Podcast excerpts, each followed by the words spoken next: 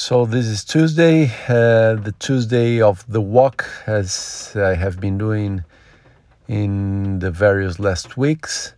So today is a bit rainy, not too much, uh, uh, very little rain, but I decided to go anyway.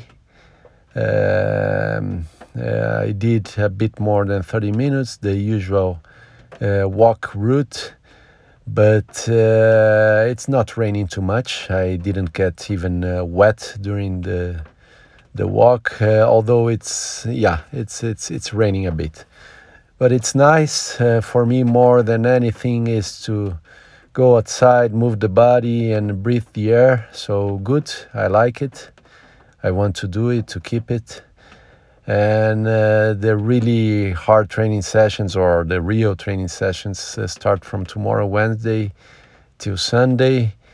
Uh, I will see what I'm going to do tomorrow. The bike, it's already for some weeks that I don't do the indoor bike, so I prefer to go outdoor. Probably tomorrow again. Let's see but more important is to keep uh, taking care of my body. I think it feels good. Also, the muscle of my leg.